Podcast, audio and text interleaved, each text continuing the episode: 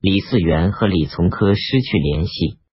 李嗣源看到晋军被挫败，也不知道晋王去了哪里。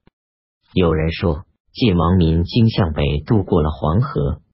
于是李嗣源也踏着兵向北渡过黄河，准备到襄州去。这一天，李从珂跟着晋王夺下了土山，晚上战斗中也有功劳。甲子二十五日，晋王进攻濮阳，予以攻克。李嗣源听到晋军胜利的消息，又到濮阳来见晋王。晋王很不高兴，说。你以为我死了吗？过了黄河，准备去哪里？李嗣源叩头谢罪。晋王认为李从珂战斗有功，但只赐给他一大盅酒来罚他喝。从此以后，晋王对待李嗣源冷淡了一些。起初，契丹主的弟弟撒次阿波号称北大王，打算在国内阴谋作乱。事情被发觉后。契丹主责备他说：“我和你亲如手足，而你却起了这种心。我如果杀了你，这和你有何差别？”于是把他关了一年监狱，就又释放了他。后来撒次阿波率众投奔到晋国，晋王给他的待遇非常丰厚，并把他作为养子，任命他为刺史。在胡柳作战的时候。他的妻子也投奔来晋国，晋军到了德胜渡，王彦章败散的士卒有走到大梁的，他们说晋军取得胜利，将要来到这里。不一会儿，晋国的散兵也有先到大梁询问住处的，大梁人误认为晋军已到，于是京城大惊。后梁帝赶快驱赶京城的人登上城的高处。又打算逃到洛阳，只因已是夜晚才作罢。后梁军被击败的散卒回到大梁的不到千人，被打伤逃散的人各自都回到了家乡。一个月以后才整顿成军。五年己卯，公元九百一十九年春季正月辛巳十二日，前蜀主到南郊去祭祀。实行大赦，晋将李存审在德胜南北修筑了两城，坚守阵地。晋王任命李存审代周德威为内外凡汉马部总管。晋王回到魏州以后，派李斯昭到幽州暂时管理军府事。汉主刘言立越国夫人马氏为皇后。马氏皇后是楚王马殷的女儿。三月。丙戌十八日，前蜀北路行营都招讨、武德节度使王宗波等从散关进攻齐国。他们渡过渭水，打败齐将孟铁山。后来赶上大雨，才撤回部队，分兵驻扎在兴元、凤州和威武城三地。戊子二十日，天雄节度使同平章事王宗玉进攻陇州。没有攻下，前蜀主奔驰放纵，没有节制，每天和太后、太妃在显贵的大臣家里游玩饮宴，以及到附近郡县的名山去玩，饮酒赋诗，花费不可胜数。依仗内教坊使延续强行把平民百姓的女孩子抢回送入宫中，有些百姓为了保全女子。向延续送上厚礼而得免，延续的官一直升到彭州刺史，太后、太妃都各自发出教唆的命令去卖刺史、县令、陆氏、参军等官职，每一官位都有好多人争抢着送礼，礼送的多的人就可以买上。晋王亲自为卢龙节度使，任命中门使李少红管理军府事。以代替李思昭。李少红是个宦官，本姓马。晋王赏赐给他姓名，让他和主持兰州事务的孟之祥都任中门使。孟之祥又推荐教练使雁门人郭崇涛，说他能够管理难度大的事。晋王任命郭为中门副使。郭崇韬很洒脱倜傥，有才智谋略，临事果断。晋王宠信他，一天比一天尊崇。在此之前，中门使吴、张前后相继犯罪。到李少红出镇幽州以后，孟知祥害怕引起祸端，就装病辞官。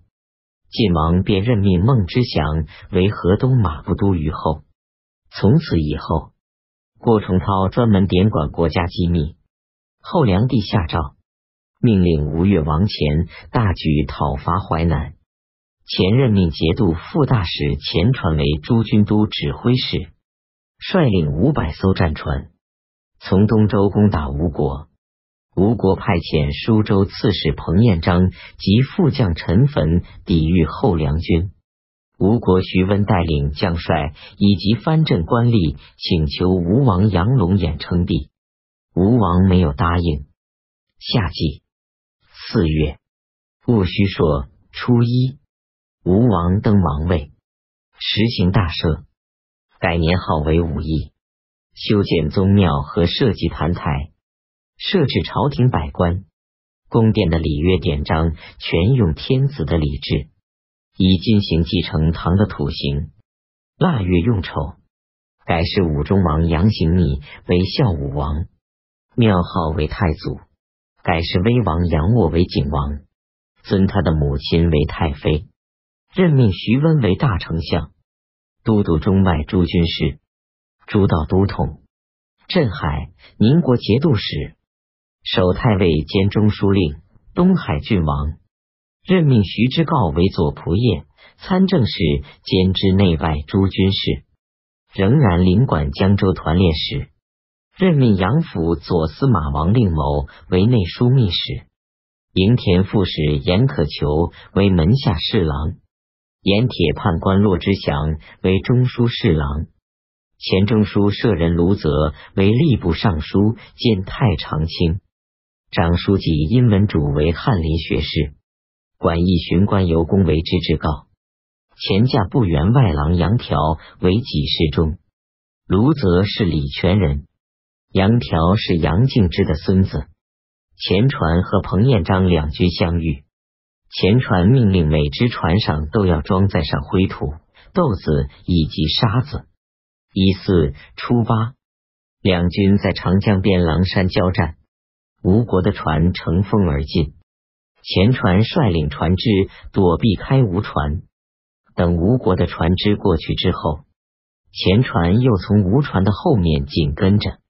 吴国的船回过头来与前船交战，前船让士卒们顺风扬灰，弄得吴国士卒睁不开眼。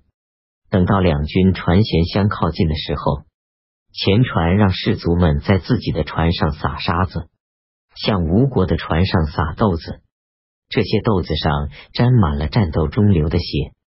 吴国士卒踩上这些沾满血的豆子，一动就都摔倒在地。前船因此放火烧了吴军的船只，结果吴军大败。彭彦章抵抗十分努力，武器用完后，他又拿着木头继续作战，结果身上被打伤数十处。陈坟按兵不敢，彭彦章知道免不了一死，于是就自杀了。前船俘获了吴军将领七十多人，斩杀了一千多人。吴国人斩杀了陈坟，把他的家产集中起来，全部没收，将陈坟一半家赏赐给彭彦章家，供养他的妻子终身。后梁将和攻打得胜南城，四面八方一起推进，用竹片做锁，将十余艘战船连在一起，蒙上牛皮，并像城墙一样做了一些短墙和支架等。横摆在黄河上，以断绝晋军的援兵，使他们不能渡河。晋王亲自率兵前往援救，在黄河北岸摆开阵势，但不能前进。他派善于游泳的马破龙进入南城，箭手将士严赏。是严赏对他说：“这里的弓箭石头都快用完了，不用多久就会被攻克。”晋王在军营门口堆了不少金钱丝帛，招募能够击破战船的人。大家都不知道怎么办好。晋王的随身护卫将领李建吉说：“贺率领他的全部军队来，希望在此一举。如果我军不渡过黄河，正好让他们得志。今天的事情，我李建吉请求和他们决一死战。于是他选拔了敢死孝节亲兵三百人，穿上铠甲，拿上刀斧。”他领着勇士们乘船出发，快接近战船的时候，像雨一样密集的减向他们身来。李健急让拿刀斧的人冲上战船，砍断竹索，又用木装上柴草，浇上油点燃，从上游顺水放下。随后又用大的战船载满士卒，一边击鼓，一边大声呼叫。向后梁军发起进攻，后梁军战船的竹索被割断，便都随流飘了下去，士卒被烧死淹死的将近一半。晋军便渡过了黄河，贺突围逃跑，晋军在后面追赶，一直追到蒲州才返回去。贺退扎在邢台村，